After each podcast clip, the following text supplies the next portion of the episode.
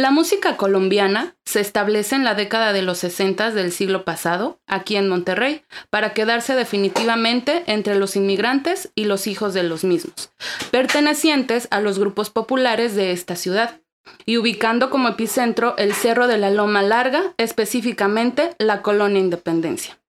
Estos migrantes, llegados de Colombia principalmente, atraídos por la esperanza de una vida mejor, abandonan su país para mejorar su calidad de vida. Recordemos que el narco estaba en su mero apogeo. Quienes llegaban, llegaban con sus usos y costumbres, trayendo consigo la música que solían escuchar en viniles, como el vallenato, las cumbias y los porros. Se dice que estos inmigrantes y obviamente la música llegan a la colonia Independencia, aquí en Monterrey, que con el paso del tiempo adoptó el nombre de la Colombia Chiquita. Esto es punto y aparte. Bienvenidos.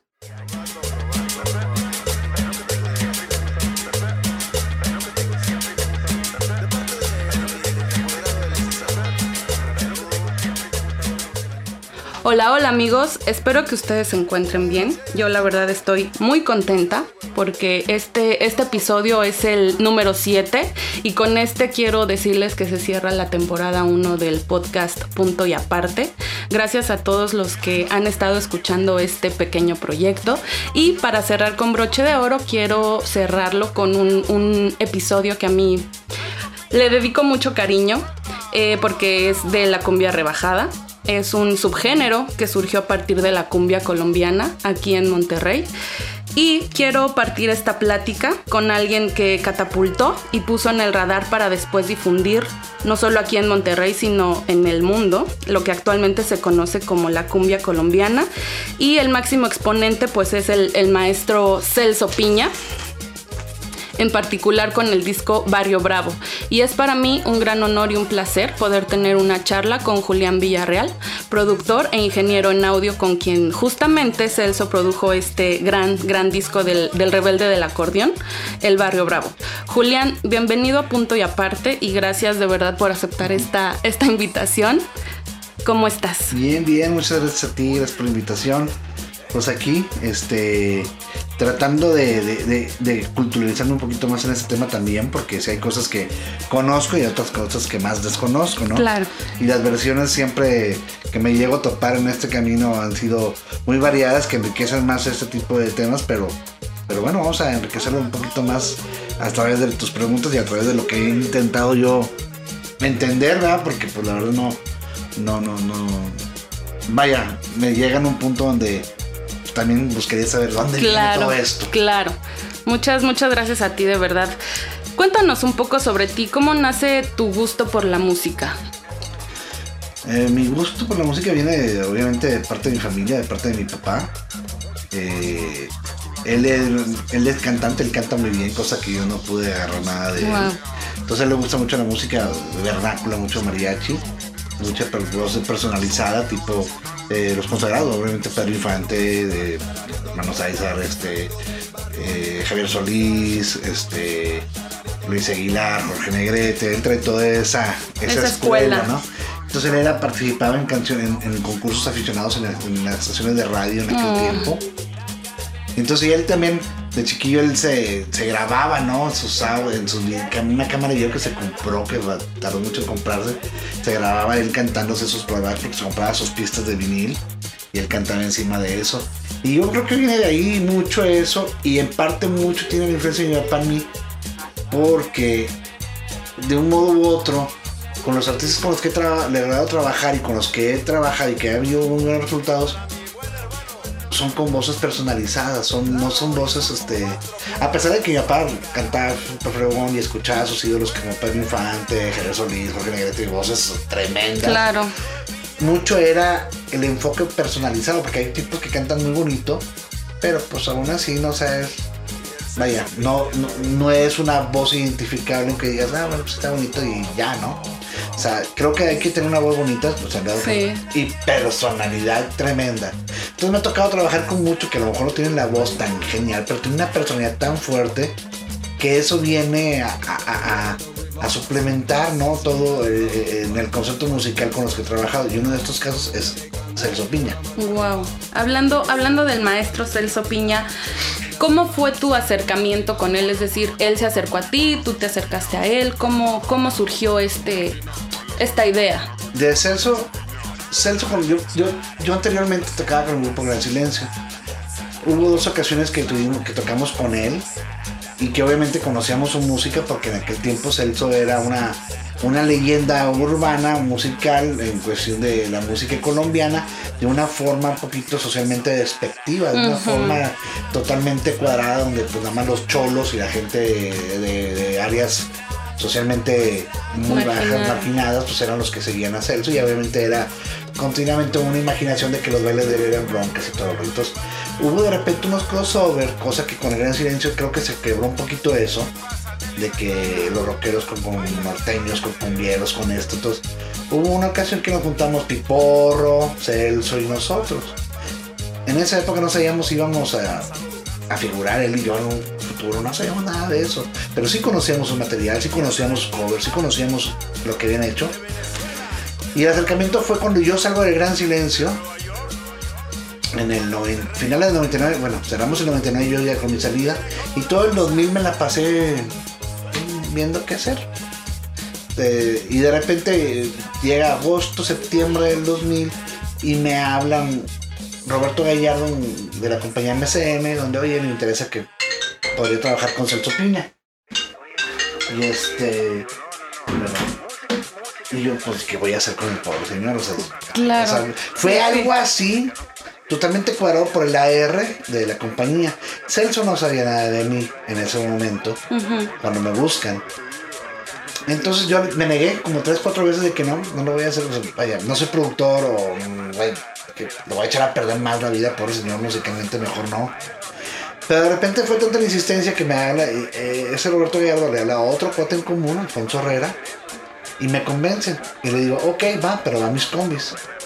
Yo tenía mi caja de cassettes de todo de, de, de binomio, de Celso, de, de Los Diablitos, de todo músico colombiano, más de Celso.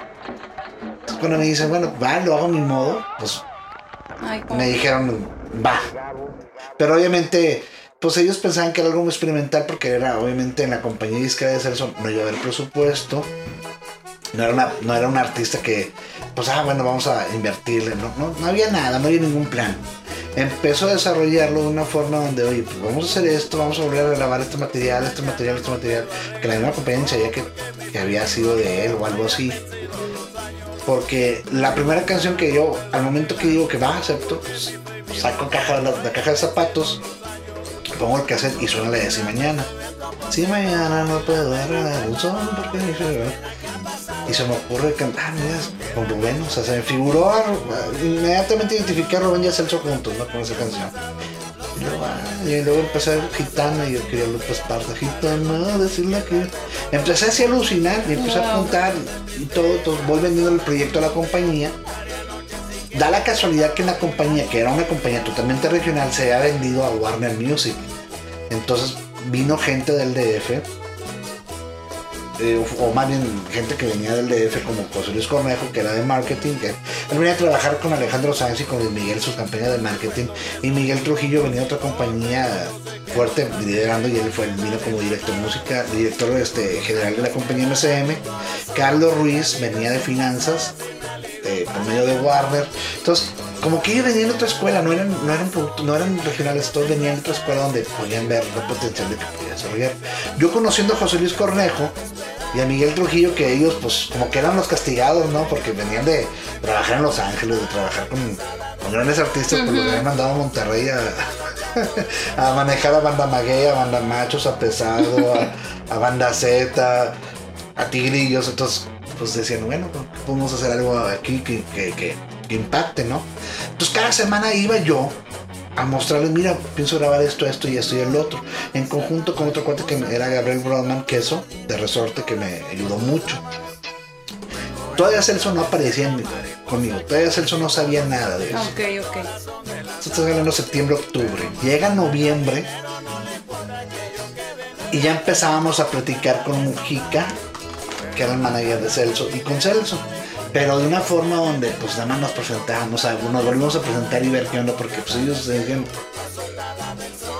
ellos estaban en una forma donde pues, aceptando lo que la compañía quería hacer, porque pues, no había otra forma, no, había modo. Y yo por mientras ganaba tiempo a que la compañía, en ese caso específico de finanzas, pudiera considerar que me dieran presupuesto, porque no podían darme más de, de 1.500 dólares, 2.000 dólares para hacer el disco, en realidad, o. era tener una semana de estudio en el estudio de la compañía y pues mi sueldo así de, de mil pesitos, una cosa así. Ellos pensaban que iba a ser algo así, ¿no?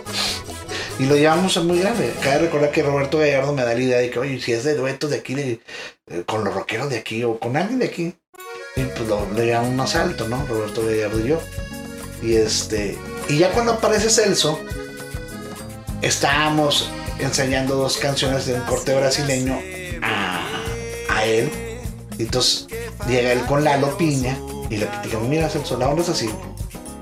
Traigo una idea, güey. Vamos a hacer una cosa loca con los Café Tacuba, con, con este artista, con Lupe, bla, bla, bla, bla, bla. El vato se queda viendo. No sé, pero nada más dos temas. Lo demás es como yo. Yo, va a Celso, te la compro, no pasa nada así. te- Y Lalo le decía a Celso, Lalo su hermano, que es el que se apoya musicalmente, le decía, no, carnal, que mira, que nos van a mandar toda la fregada, que esto no es la onda, eso no va a ser tú. Y así fue, o sea, Lalo tenía un escepticismo que él mismo lo admitía, porque pues era un temor, porque era ellos, tenían 20 años de carrera, Claro. entonces de repente llega alguien y les quiere decir cómo van a hacer las cosas ahora en adelante, pues ellos de una forma u otra pues, tienen miedo. Celso no tenía miedo. Porque Celso le contesta en ese momento a Lalo, Lalo, ¿sabes qué, carnal? A ver, llevamos 20 años en este pedo, güey. Y no salimos de mismos bares. Ahí estamos batallando un chingo y la chingada. El otro güey ya fue y vino a quién sabe dónde y nosotros seguimos en la casa. Pues güey, renovarnos a morir. Así es como viene la onda, ¿no? Porque también todo va por con un bolero que se me ocurrió, no, pues vamos a grabar un bolero y todo de cómo vamos a grabar un bolero con alguien del un icono de la cumbia, ¿no? De la cumbia colombiana. Y luego más en boleros. Pues, pues ¿cómo? Le digo, pues es una canción que le gusta a todo el mundo, o sea, no tiene que ver género, pero sí obviamente le decían, me decían que estaba loco, vamos a ponerla. Y Celso pues pues claro, güey, como que un bolero, o sea, que, ya sé cómo la vamos a tocar y que van a bailar. Sí hay un escepticismo muy, muy, muy grande, pero que como fue gradual, no fue de que nos metimos al estudio y ahí nació, no, fue gradual, de una forma u otra, pues vino llegando. Llega enero, entramos al estudio empezar la primera semana empezamos a hacer los primeros tres temas que habíamos ensayado con Celso. Y luego vio cómo iba desarrollándose todo. Evolucionando. Y dijo, ay, Moquinho, y si le sigues así como está todo el disco, y yo, ¿seguro, Celso? Sí, güey, va quedando con madre. Wow. Y yo, pues, llega el punto donde Celso mismo se abrió y dijo, güey, dale, güey. O sea, todo esto del bolero fue, fue como, como a ver qué va saliendo o tuviste tú un proceso creativo previo a, te lo imaginabas o simplemente fue experimentando de aquí, de acá, de... Fíjate que sí me imaginaba unas, o sea, suena un poquito de que la No, hay una cosa, el- el- yo venía de salir de un grupo donde me salgo del grupo donde estábamos en el top 5, o sea, nacional o, o de Latinoamérica, me quedé con un vuelo a Japón, o sea, no seguí mi carrera musical con el grupo con el que estaba, de una forma era volver a, a- a- a renacer o morir, ¿sí me explico? O sea, y Celso estaba en la misma posición que yo. Ok. O sea, yo salgo de gran silencio y no caí en depresión, no me volví loco, no nada. O sea, también fue algo muy natural que en un año, sin querer o, o queriendo, porque de una forma u otra que ya demostró lo que yo podía hacer, Claro. este, se me llega Celso, o sea, pues, Diosito me lo mandó, como él también dice, Diosito me mandó un ángel y ha dado cuenta que igual a mí. Al momento del bolero, pues dije, "Güey, pues si vamos a echar a perder al Señor, vamos a echarlo a perder de una forma chingona y de una forma u otra incluir a músicos, incluir a gente que no conozca a Celso. Porque el mercado de Celso obviamente era la piratería.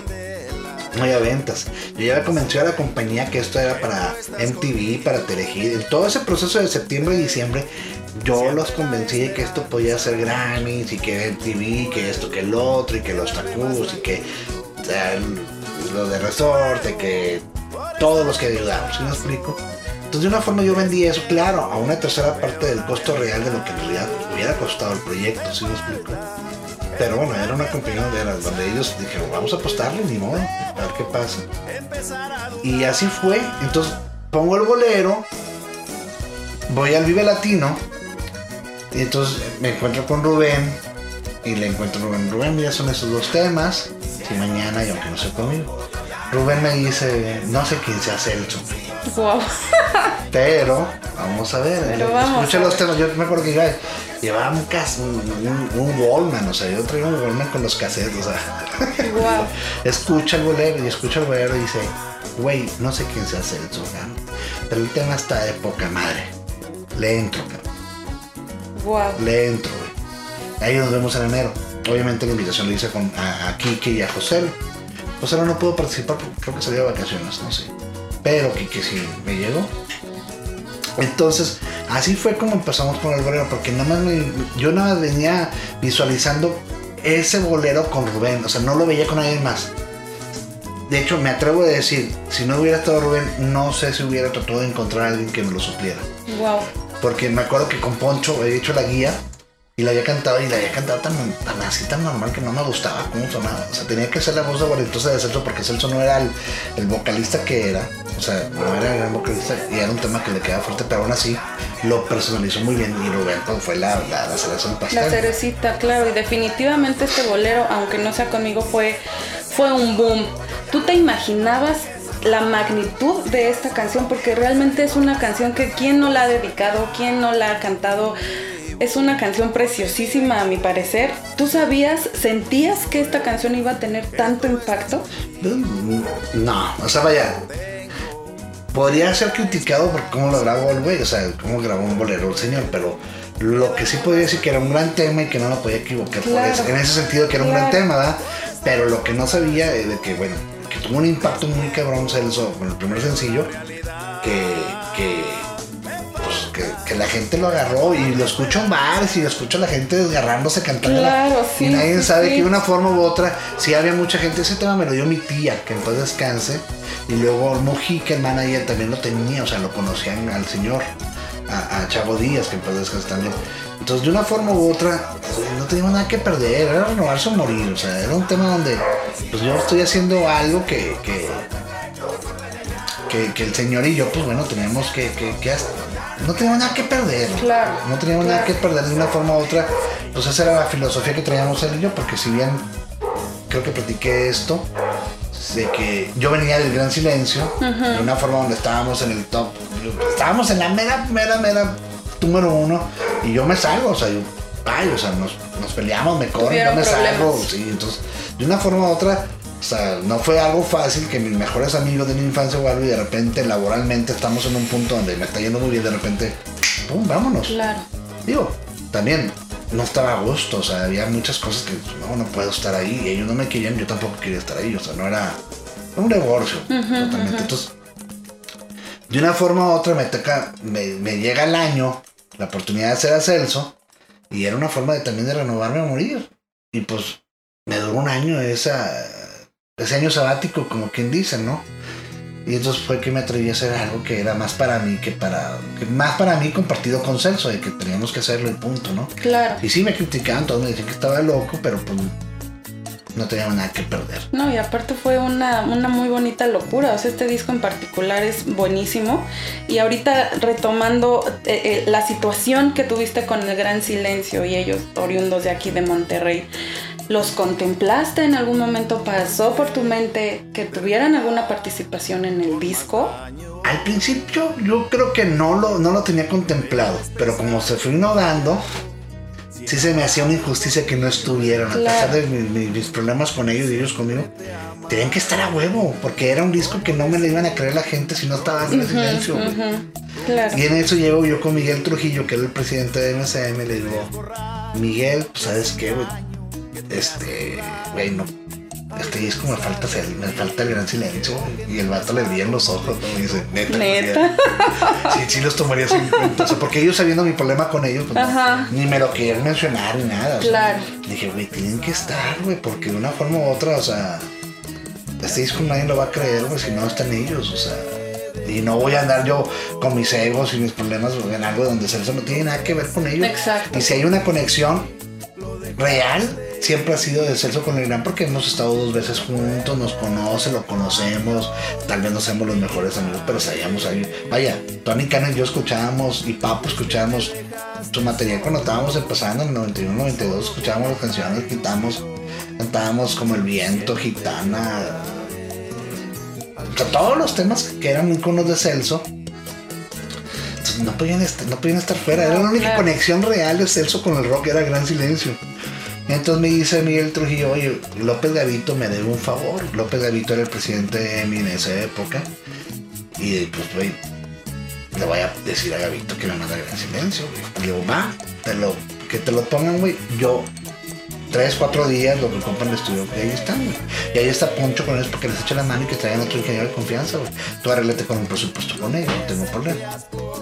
Va, se logró. Y ahí el manager llegó y me los puso un día cuando yo estaba con Rubén, pero fue lo único así que me dio choque. Y pues yo sabía que Tony, yo digo, las capacidades de Tony Cano, nada de Tony, bueno, no de más, obviamente Tony encajaba más en este proyecto porque Tony es de lo más melodioso, lo más bonito, lo más romántico, lo más. Pues no me iba a quedar mal, ¿no? Pues me dio el mejor tema que tenía. wow, aceptó. Pues obviamente me tiró mierda, cabrón. de hecho, cuando sacamos el disco y que salían las revistas de todos lados, las opiniones de todo, de Rubén, de de Ponce Salina, de López Tarto, de que no, Julián, mi cabrón, Julián esto, la producción excelente, la idea, bla, y Tony, y Tony, no, fue un boicoteo, no nos dejaban hacer las cosas como sean, ese cabrón nos echó miedo. Todos hablando bien bonito de mí, este sí. cabrón acá tirando de mierda. Eh, así es el güey. Sí, sí. En total, así fue, y me llevaron el mejor tema, yo creo que eh, el cumbia poder es un himno, o sea, Definitivamente. Y, obviamente Tony es un es súper creativo, es un vato que admiro mucho yo como compositor, o sea, eso eso yo nunca lo he dejado de, de, de, reconocer. De reconocer, ¿no? O sea, y Cano también, en otro ámbito, eh, pero eh, vale, porque son dos diferentes, ¿no? O sea, Tony es más, este, es el Paul McCartney, ¿no? Y, y Cano es el más extravagante, es el más, este, cosas, este, un poquito fuera de, lo que está sonando, ¿no? Y este, y así fue. En el proceso del disco, ya cuando la compañía no sabía ni Cumbios en el Río, porque Cumbios en el Río ya cuando estoy en el estudio se me acerca Toy entonces llega la sorpresa primero de Gran Silencio de que, de, que yo decido con Miguel Trujillo de que me tienen que estar. Y ellos respetándome a mí como productor. De que pues, fue algo de que se quedaban mirando y digo, claro que tienen que estar. Y le pueden preguntar a Miguel Trujillo. Ahí anda en las redes sociales. ¿eh? Entonces, este. Y así fue como pasó ese. Tanto el bolero con Rubén y Si Mañana. Eh, aunque no sea conmigo, y Si Mañana con Rubén Tacubo y con Quique y como con el gran silencio con la de Cumbia Poder. Con Pato Machete, ¿cómo fue el proceso creativo que, que, hiciste para que él aceptara y la canción que salió? Bueno, en sí, primero fue con Toy. Okay. Porque Pato todavía no. Porque ahí Toy, mi cosa con Toy, grabamos todo ese disco en el cuarto control, que es el estudio de Toy Machete. Y entonces él veía que entraban y salían todo así. Y ya le había dicho yo, pero me tiraba, no que me tiraba lío, sino que pues él es muy observador, él está viendo y como todo, de que, oye, te invito a un proyecto y quiero si estás viendo primero. Quiero ver de qué va. Ajá, entonces él estuvo estudiando de que de repente yo ya escucho y dijo, wow, está como mal. O sea, vino y como que estuvo pensando qué chingoso hacer. Entonces de repente me decía, sí, pero vamos, pero es mi sonido nacional. Viene, viene aquí tomen, güey, voy a hacer algo, güey, y este.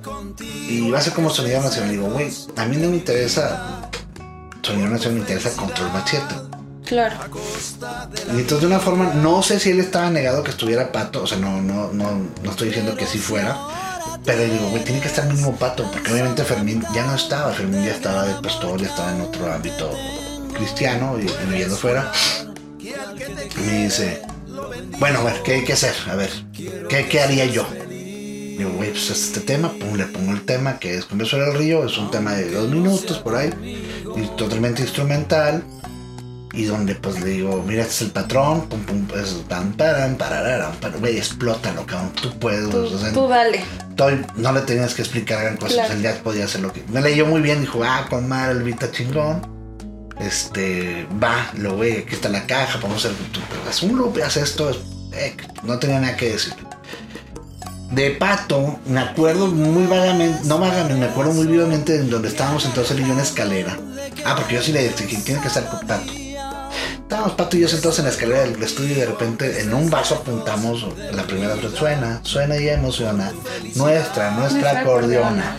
Y de una forma estábamos, acordeona será vieja, será vato. O sea, estábamos poniendo el término que lo estábamos eh, poniendo. Y me acuerdo mucho de eso. Yo lo de Blanquito Man, si lo. Ahí.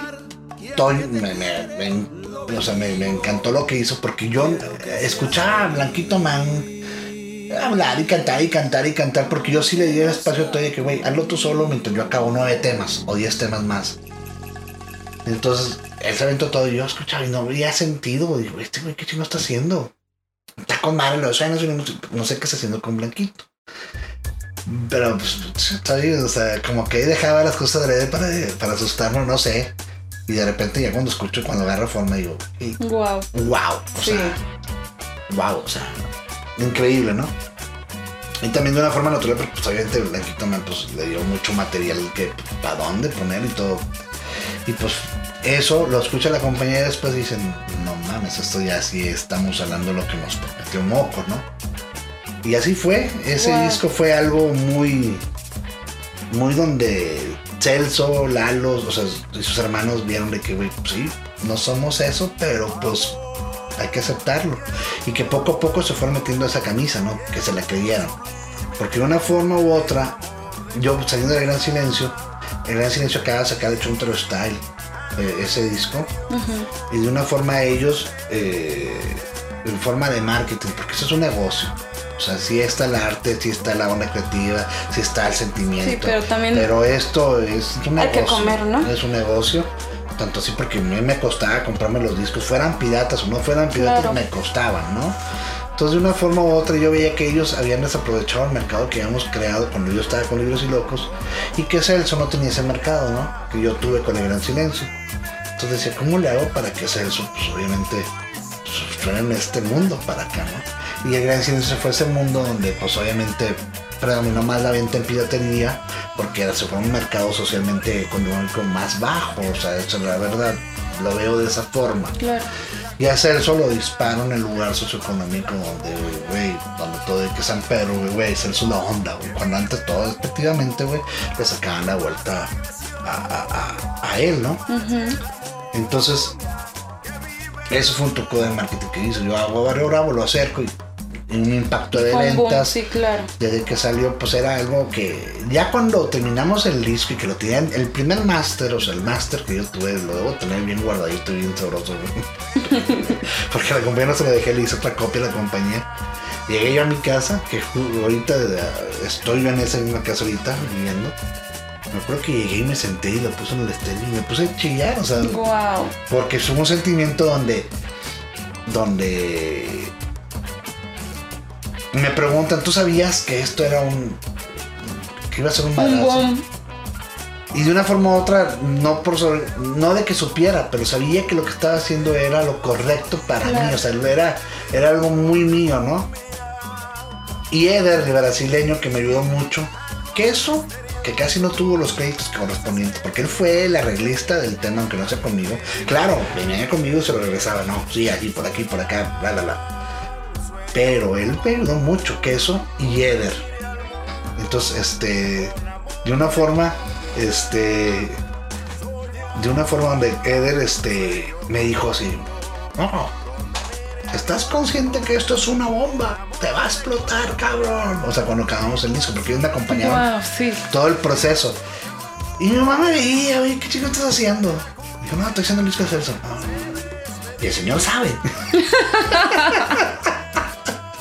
Ya cuando fue el madrazo, o sea, mi hermano porque no creyera, dice, ya, y yo llegaba con mis primos, miren lo que hice ahora, o sea, era época de diciembre, por ejemplo, donde tenía mi preproducción hecha, ya se diría que quieren todo. porque tenía dos, tres primas que conocían a Celso Piña musicalmente. Es corrientonas, mis primas, ¿verdad? y entonces este, me decían, pues para la madre, pero bueno, tú sabes, güey, con madre, o sea, sí, sí, claro. tenía yo un, este, un feedback con, con mis amigos, ¿no? Con mi familia. Cuando fue el madrazo, me acuerdo mi mamá dice, ¿qué tanto hiciste esto ahí? Cuéntame lo que Este, hiciste. Sí, de una forma u otra. Y, lo- y te- y te Y tú así y te de, hicieron- "Oh". y te hicieron caso. mi mamá veía a todos porque obviamente muchos se quedaron en mi casa. O sea, que eso de Rubén el Tacubo en mi casa. Poncho Wow. Figueroa, o sea. No porque, porque no tenía presupuesto para tanto hotel también. Claro. Claro. Era preferible mejor tener para comer- que comieran bien, que estuvieran. Que en mi casa no les faltaba nada, pero bueno, ellos decidían, por ejemplo, "Eh, me quedo ahí en tu casa, no pasa nada. Y este. Entonces mi mamá veía. Llegaba ya a casa de mi mamá con ellos y. Y, y veían que era muy. O sea. De que, bueno, son los amigos de Julián. Pues sí, pues son los amigos. Pero no sabían que. No estaban- dimensionaban, ¿no? No dimensionaban nada de momento. Pero obviamente ellos vivieron toda la época de Gran Silencio. Cómo fue que dimensionaron todo eso. Y también cómo fue que. Lo de Celso, que de repente de la nada. Ah, cabrón, esto fue un madrazo. Y, y pues fue también una obra de pues, coincidencias y disidencias, ¿no? De una Claro. forma. Tanto el equipo de, de la compañía, que le doy mucho crédito es a ellos porque me dieron la confianza y porque pudieron darme un presupuesto que ellos nunca habían hecho para un proyecto donde pues, no había. Ahorita todas las compañías para apostar a un proyecto a un artista tienen que dar una tabla de riesgos. Claro. O sea, ¿por qué tengo que darle una inversión a él si no me vende nada?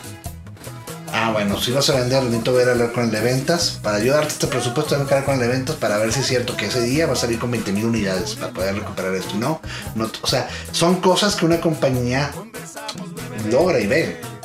Y ven, pues, fecha de salidas, Claro. cuánto van a sacar, cuánto voy a recuperar, qué esto.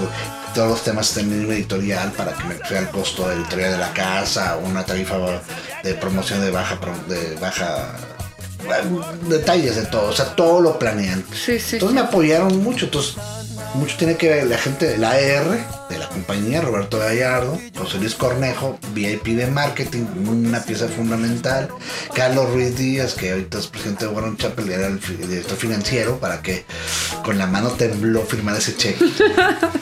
Y Miguel Trujillo, que presidente de, de- de esa compañía, que fue presidente de Sony, de Emil Latin, de sus compañías, pues él el comprarme el proyecto, ¿no? Y funciona, y principalmente todo mi, el equipo de trabajo que se armó, ¿no? Claro. Que de una forma u otra me tomo como liderado de ese equipo de trabajo, pues sí, porque pues obviamente pues, ese fue mi trabajo, ¿no? Y el creativo pues lo compartí con todo el mundo. Y este, y pues Elso, que fue el, el, el pues el, el, el- ¿cómo te? El que me... pues, ¿El pilar? El, pilar, pues una vez me hubiera dicho él, no, no quiero, güey. Y no Claro. quiero. Él se abrió y así fue. Tu reacción cuando, cuando escuchas ya el disco ya terminado, que fue que derramaste unas lágrimas de alegría. Sí, tal, sí, por supuesto. Celso, ¿cómo reaccionó al ver ya este disco también materializado en el que pues tampoco él tenía idea de lo que iba a pasar? Celso- ¿Cómo reaccionó?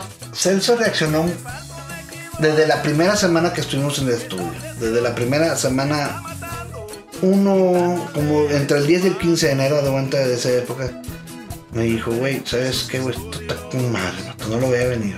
Síguele. Oye, Moquiño, estoy pensando muy seriamente, güey. ¿y Si le sigues así, güey. Porque pues, son- suena más con madre. Desde ahí él ya veía, o sea, él ya sabía que estaba del otro lado Wow. de una forma u otra. Y cuando terminamos el disco, se quedó tipo, o sea, muy agradecido, siempre fue muy agradecido. Él y sus hermanos, toda su familia. Porque a pesar de que todavía no salía algo, ellos estaban convencidos de que habíamos hecho algo muy, muy. Pues muy impactante. O sea, es que en realidad de una forma u otra quebramos todas esas leyes que ahorita para una gente que nació en el 2000, pues es muy común. Ver a Temi Impala y ver a Bronco y ver en un festival a todos Ángeles Azules, solo- pero en aquel tiempo no era como, no ibas a... No la- se veía, era solo como que un estilo de música en particular. los ¿no? rockeros con los rockeros, Sí, sí, es con los cierto. gruperos, y hasta en los gruperos también había sus razas, ¿no? Como quien dice, ¿no? Sus niveles. sus niveles y sus áreas, ¿no? Oye, aquí hay un festival con nuestro grupo Ladrón, con Temerarios y, y Grupo In, Brindis, o sea, que era el mismo mismo color musical y acá es Bronco con, con Límite y no sé qué más, y acá Ramón Ayala con Intocable Invasores, o sea, todo eso era cada quien en su, en su rubro. Tú ibas, entrabas a una tienda de música y tenías todo así catalogado tal cual, no había forma de que te perdieras. Pero ahorita ya no sabes dónde colocar esos proyectos, de una forma u otra, entonces eso fue lo que creamos y de una forma u otra veo al año, a los dos, tres, como a los... En el 2005, 2006, o no, miento, pero en 2009, 2010, la revista Time sacó los 10 discos más influenciables de la década 2000-2010 y venía venía Barrio, Barrio Bravo. porque sí fue una revolución social ese disco de una forma u otra, donde pues se conjuntó la plebe con los mm, melómanos, ¿son? Melómanos. Los, que aman la música. Ajá, o sea. Sí, los, sí, sí. O sea, los, los, plebes como, o sea, donde estuvieron todos de acuerdo que era un buen disco. Claro, claro. Y eso fue, y Celso lo sabía, o sea, Celso de una forma, y cada entrevista, y ¿qué onda Celso? ¿Cómo se te ocurrió esto? No, fue el moquiño. Siempre me echaba la culpa, o sea, es algo que siempre le agradecí de que, porque si bien lo veía bien raro pocas veces, él siempre, nunca dejó de hablar de mí, nunca. Se iba a Rusia, iba a China, iba a Buenos Aires, iba a todo, todo, siempre me puso a mí en mi lugar, siempre, me dio un lugar ahí. Wow, definitivamente este disco sí, sí fue un, boom. Lo, lo, al, al, maestro Celso Piña definitivamente lo catapultó a no solamente salir de la Indepe o del Cerro de la Campana, sino que a más municipios, todo Monterrey, México, todo el mundo, ¿no? Cuéntame una historia, una anécdota bonita que hayas, me imagino que muchísimas, pero así la que te haya marcado más con el maestro Celso. Uy, es que se ha hecho un chorro y ahorita me Me imagino que eh, ¿Qué me haya marcado? No, pues el vato una vez, tal vez no estuvo conmigo. De hecho, yo hubo una época donde pues, me unos 5 o 6 años no saber nada de ellos, ni ellos de mí. Le hicieron un documental a él. Y donde en esa era una película documental donde era obviamente de sus inicios era en orden cronológico. Entonces a mí me han, yo fui el último en participar en ese proyecto porque nadie sabía dónde estaba. Era muy loco. Entonces me encontraron. Y eso que, todos los que saben, pues, los que sabían, pues, sabían dónde estaba. Pero bueno, quién sabe, estuvo raro.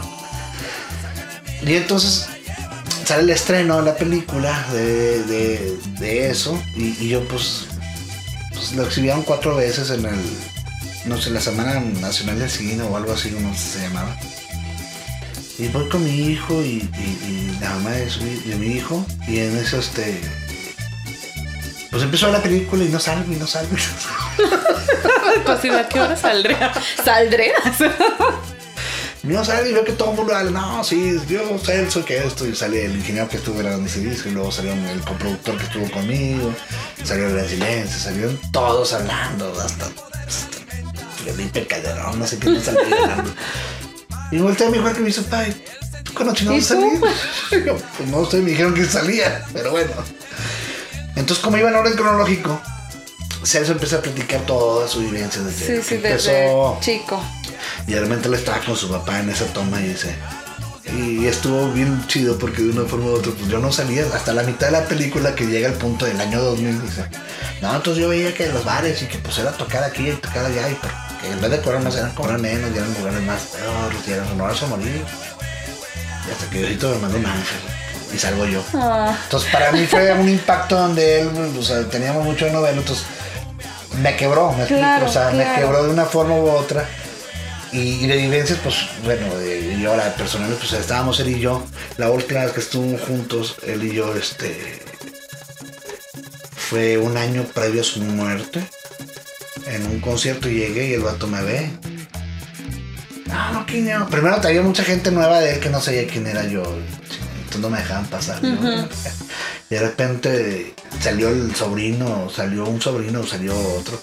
Y vio que el de seguridad no me dejaba pasar. Luego, eh, estás viendo, güey. Y yo, regañó, o sea, regañó. Por eso, güey, estamos aquí. Y yo, pues, o sea, de todo así, una vez en un festival me sacaban como 10 de esos, yo no tenía ni café ni nada. Y me vuelvo a meter él, o sea, era un güey bien agradecido conmigo y sí, platicábamos mucho de que, güey, mira, güey, hasta dónde me mandaste. Siempre me agradeció, siempre me fui a China, cabrón, no me acompañaste, güey. Y luego, güey, pues hasta la otra que hagan contigo me trae mi pasaporte porque, güey, la que me trepes, güey. O sea, fue lo último que platicamos él y yo, un año previo a su muerte. Y detalles, pues, siempre agradeciéndome que su familia, que mira, güey, lo, lo que conseguí, el ranchito, esto, el otro, siempre de una forma Te lo Sí, reconocía. me lo, siempre me lo agradeció. Siempre. Mis canales, no, no, por ahí estamos hablando de- Y los canales siempre. de- y llegó Marco y, y así fue, o sea. Yo creo que hay bastantes, no me acuerdo. Sí, sí. Me acuerdo cuando llegaba mi papá con él y este güey con un libro y forjando. ¡Gusta! y me acuerdo que llegaba y cuando conoció a mi esposa en aquel. Se le choque acá. de- Ah, sí, sí, me y cuando ya mi imagino. mamá la amasó, que la agarró y a mi papá, o sea, hay muchas cosas así como él era personal. Y también cosas de, por ejemplo, me acuerdo que una vez tenía que ir al DF y sabía que ellos iban a DF en el autobús que acababan de comprar o rentar, no me acuerdo. Y dije, ah, déjame le marco al Celso pues a ver si voy con ellos. ¿Quién sabe qué estaba haciendo Celso? Y, le marco y me contesta Lalo. Y luego, eh, Lalo, ¿qué onda, güey? Pues a ver si... No sean cabrones, tengo que ir al DF, güey. ¿Me puedo ir con ustedes? Ah, te voy a comer. Y no sé qué hablaron, se crutearon ahí. Luego, bueno, si quieres, pásame a Celso. Y nada más escucha, no, dile que no estoy. dile que-". Y Lalo, dice que no está.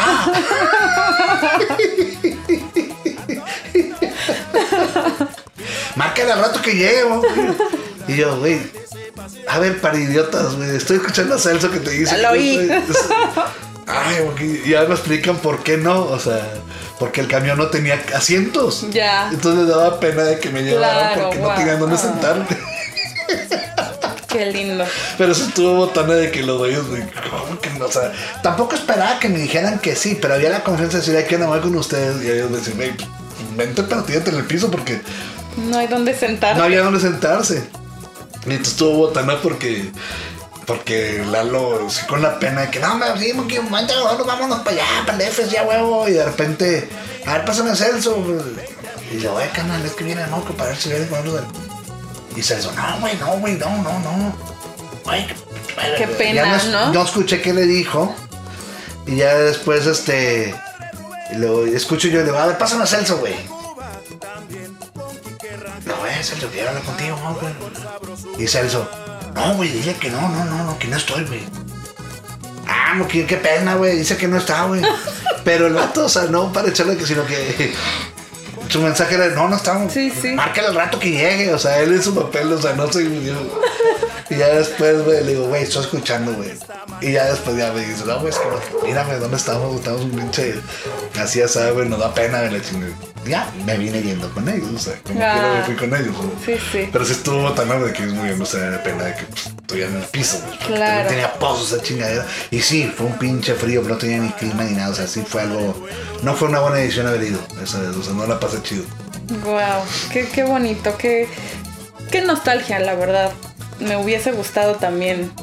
Si hubiese estado en tu lugar, estaría igual de, de emocionada al, al contarlo. ¿Sabes qué? Es que no dimensionamos todavía eso, ¿sí me Claro. explico? O sea, porque de una forma u otra, para mí Celso fue alguien como que del barrio, de mi raza. Claro, ¿no? por Y supuesto. de una forma u otra, yo me crié, bueno, no que me haya criado, que a los 13, 14 años se definió mi, mi- mi mundo, ¿no? porque todo mi círculo de, mis- de mis amigos, todos somos músicos y, y todos, de una forma u otra, nos fue muy bien, o sea, o nos va muy bien todavía en esto, porque todos. Era la Huiva, de Hoy de Gran Silencio, La Gallina, de Presidente Moch, Jonás, o sea, de Buenos Biches, Omar Góngora, Kinky, Tónica en el Gran Silencio, eh, Chalo Bolobán, Gulmar de Intocable, que antes o sea, todos los 20 que nos juntamos, los 20 seguimos de gira, o seguimos en esto. En la música. Entonces para nosotros fue algo de que, sin querer, pues, nos llevó a esto, ¿no? Guau, bueno, pues como lo hemos escuchado amigos, fue el maestro Celso Piña quien puso en el, en el radar y dio a conocer el género de la cumbia colombiana en Monterrey y pues más allá de la colonia Independencia y el Cerro de la Campana. También en todo México y el mundo amigos. Sin embargo, derivado de la cumbia colombiana y la cumbia mexicana ha surgido un subgénero más underground, por así llamarlo, que a mi parecer ha comenzado a traspasar los confines más allá de la colonia Independencia, que es la cumbia de rebajada, que también tiene, tiene su historia. Y pues el mejor exponente con el que contamos es ni más ni menos que el señor Gabriel Dueñez, el sonidero pues más conocido de Monterrey, y justamente por ser el creador e inventor de la, de la cumbia rebajada. Julián, ¿cómo, ¿cómo surgió este subgénero tan peculiar que muchos aman y otros, otros no tan? Fíjate que yo fui fan de, de la, de la rebajada. Mi mamá iba al mercadito y me traía los cassettes de, oye, mamá, va al mercadito, sí, cómprame este, no, yo cómprame este de Celso, cómprame este de tal, tal, tal, de Molina, de Alfredo Gutiérrez, algo. Y de repente ella sin querer me traía de rebajada, pero no sabía. Ok. Y yo, oye, me salió mal ese cassette, ¿o qué? Digo, no, es que sí es, pero pues. Porque mi mamá iba mucho a esas, le encantaba ir. Y el- la historia que yo sé, o que más bien que me han platicado mucho, es de que la música rebajada viene a raíz de que obviamente de la gente que era de la Colombia chiquita, de la independencia, del amor al pueblo, donde llegó todo eso. A lo mejor estoy equivocado, no sé, pero, pero la rebajada viene siendo de que o tenían el disco, o tenían el cassette, y este, y en el cassette, obviamente las pilas se, se, se van, se van. Y entonces de una forma u otra era como se venía haciendo la cultura de la música rebajada, ¿no? Porque ya no tenían la pila y escuchaban. Obviamente Sí, la de speed down ya era mucho más lenta. Entonces cuando llegaban los acetatos, cuando escuchaban los acetatos, entonces, de una forma que fuera totalmente lineal ese pitch down, le ponían monedas a la aguja. Tú pones la aguja el acetato, entonces le ponían monedas o una piedra o un algo así que le dieran para que fuera más pesado lo que era la, la revolución. Ok. Tengo entendido así, o aflojaban la liga, no sé. Ok. Pero hacían ese tipo de detalles donde así se, bueno, se vino conociendo la rebajada. Eso ya fue como que después, bueno, yo también tengo entendido que fue derivado de un accidente que tuvo justamente el señor Gabriel Dueñez. Que en, un, en una tocada como que el motorcito se empezó a calentar y bla, bla, bla. Sin embargo, después tengo entendido también que empezaron como que ya a hacerlo a propósito así para, Ajá. para este gusto nuevo de, de- de toda esa gente. Y de hecho, esa historia que comentas, ah, en realidad es como se vino haciendo eh, de esa forma lineal, o sea, de que ah, se, le calentó el motorcito, o la liga se le aflojó, o no sé, se le revolucionó, pero, pero muchos decían, ah, es como se te bajan el, el poder de las pilas, ¿no? Sí, de una exacto. forma u otra. Pero sí es, y el señor Dueñez es el que, pues obviamente es el papá de todo Claro. eso, o sea, una forma el, El creador, el papá. eh, eh, ¿Sabes qué? Era como que el distribuidor, el DJ, era el que, en realidad, el que, la biblioteca central de la música colombiana y pues obviamente, pues, saben toda esa historia de la Claro. rebajada, obviamente yo creo que Claro. viene de ahí, exactamente como lo dice. ¿Tú qué factores consideras de este subgénero que crearon la, la- esta cultura juvenil que se llaman los cholombianos? ¿O cómo es que adoptaron la vestimenta, el, el peinado, las patillas rolamigas? ¿Tú sabes por qué? Me tocó vivir en un entorno mío donde yo siempre estuve en el centro, a dos cuadras donde había una de seguridad pública. Entonces veía mucha gente de eso pasear, pero todavía sin ese tipo de moda. Eso de hecho los menos viene siendo de 2000 para acá. Sí, que yo sí. que era. Pero en aquel tiempo pues, eran, en mi tiempo pues, decíamos pandillas, ¿no? De una forma todos eran con sus Converse y en la punta de los Converse ponían su La estrella o... estrellita, dibujaban su, su colonia, ¿no? De una forma u otra. Y obviamente si el pelo largo de atrás y con su flequito acá de pandillero y, y la patilla larguilla, pero todavía no era que el corte, como que ese tipo de cliché del 2000 para acá, ¿no? Eh, desconozco mucho de dónde viene toda esa vestimenta, la verdad, o sea, no, no sé dónde lo hayan agarrado, pero, pero, pero más que nada eran, eran colores, obviamente lo traen de Los Ángeles en cuestiones de, de, no, pues los colores, güey, aquí utilizamos los pantalones así o utilizamos la camisa así porque es de nuestro barrio, de esta el área, el East, el West Side, o- imagino que eso lo quisieron evitar la gente obviamente de aquí. El tipo de corte de pelo, el tipo de corte de camisa, el pantalón, el tipo de baile, hasta los lentes, ¿no? Que salen aquí, claro. me respeto. cosa que desconozco yo mucho, obviamente, pero, pero sí en aquella época donde yo crezco con todo esto, era, los veíamos y era para nosotros, era, no para nosotros, sino que obviamente para la clase, para la clase medio, la gente social, era un indicativo de que ah, pues, estos chavos son de las riscas, son de las 10 de mayo, son de las colonias solamente populares, ¿no? El icono de, esa forma. Y no, de repente ya en mi vecino pues ya era así también y no tenía que andar siendo de. No era del, del ni del Cerro La Campana, ni. O que se, relaciona mucho este sector de la población con aquellos grupos vulnerables eh, en cuanto a la segregación por discriminación, por delincuencia, por también tengo entendido que allá tienen como sus sus sectores y que en 10 cuadras, en una distancia de 10 cuadras se escucha un sector, una, una especie de música, un estilo de música en particular y 10 cuadras más abajo se escuchan otros, entonces hay como que un intercambio constante de, de música y esto también genera pues un intercambio de, de, sí. de, de, pandillas en cuanto a peleas. Problemas. No había puesto a pensar en eso porque yo de una forma u otra me acuerdo que los primeros bailes vallenatos de grupos de Colombia que vinieron acá pues todas las, todas las pandillas que tenían sus broncas eran los mismos seguidores de los mismos grupos. Claro.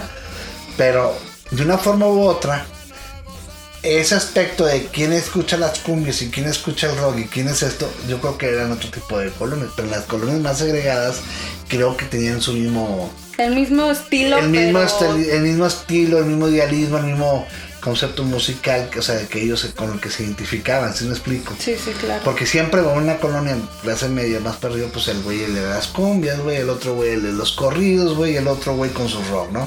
Y en, te ibas tú a la Colombia chiquita, te ibas en BP o te ibas a las colonias de, de que eran más agregadas, pues todos escuchaban. Todo igual, ¿no? Sí, de una forma. Otro, otro estilo de. Ahí lo que lo dividían eran las calles, ¿no? Ajá, ajá, exacto de calle en calle se iban escuchando diferentes igual, vallenato, pero diferentes este, intérpretes, ¿no? Entonces había como, hay como este intercambio de música de colonia en colonia. Pues em, sí, sí, sí, sí, porque es que, es que, a ver, me la complicas porque ellos como quiera, o sea, en el mismo baile todos se juntaban, porque eran los mismos, creo yo, o sea, lo, esa es mi perspectiva de que no tanto como, por ejemplo, que en mi cuadra, cuando yo estaba, bueno, mi modelo, que nos juntamos de morro, pues sí, el de enfrente iba a la Expo, pero el de al lado iba a los conciertos de metal, me explico? Eh, pero no había una segregación social como ellos sí la tenían. Y ellos, los segregados sociales, ellos, mi forma de ver, y creo que no me puedo, o sea, si me puedo equivocar, a lo mejor puede ser, era de que todos escuchaban lo mismo, o sea o sea, sí eran sus mismos ídolos, no era de que. No, no, no. No era de que la, la, la barra de enfrente escuchaba Rock y yo. Y yo acá, no, no, era Niceto Molina yo y el otro güey también tenía. Lisandro Mesa. Lisandro Mesa, o sea, eran los mismos. O sea, eh, yo me acuerdo cuando me llegaba a meter, pues sí, era la Colombia chiquita, por eso me decían así la Colombia chiquita. Wow, qué, qué, qué riqueza cultural hay aquí en, en Monterrey, la verdad. Sí. Híjole, Julián, pues muchísimas gracias por aceptar esta, esta entrevista. Me, encantó tenerte aquí y platicar con lo que. Un poco más, más en forma de, cómo surge la cumbia, de cómo la catapultó el maestro Celso Piña, de cómo también él cruzó el charco, porque pues salió, salió de, de ahí arriba, ¿no? Y, para bien con este, con este discazo, de verdad. Muchas, muchas gracias. Me voy muy contenta de, de, haberte entrevistado, de haberte conocido y pues esperamos vernos pronto. No, hombre, te agradezco mucho a ti. Muchas gracias por la invitación. Amigos, esto fue punto y aparte. Adiós.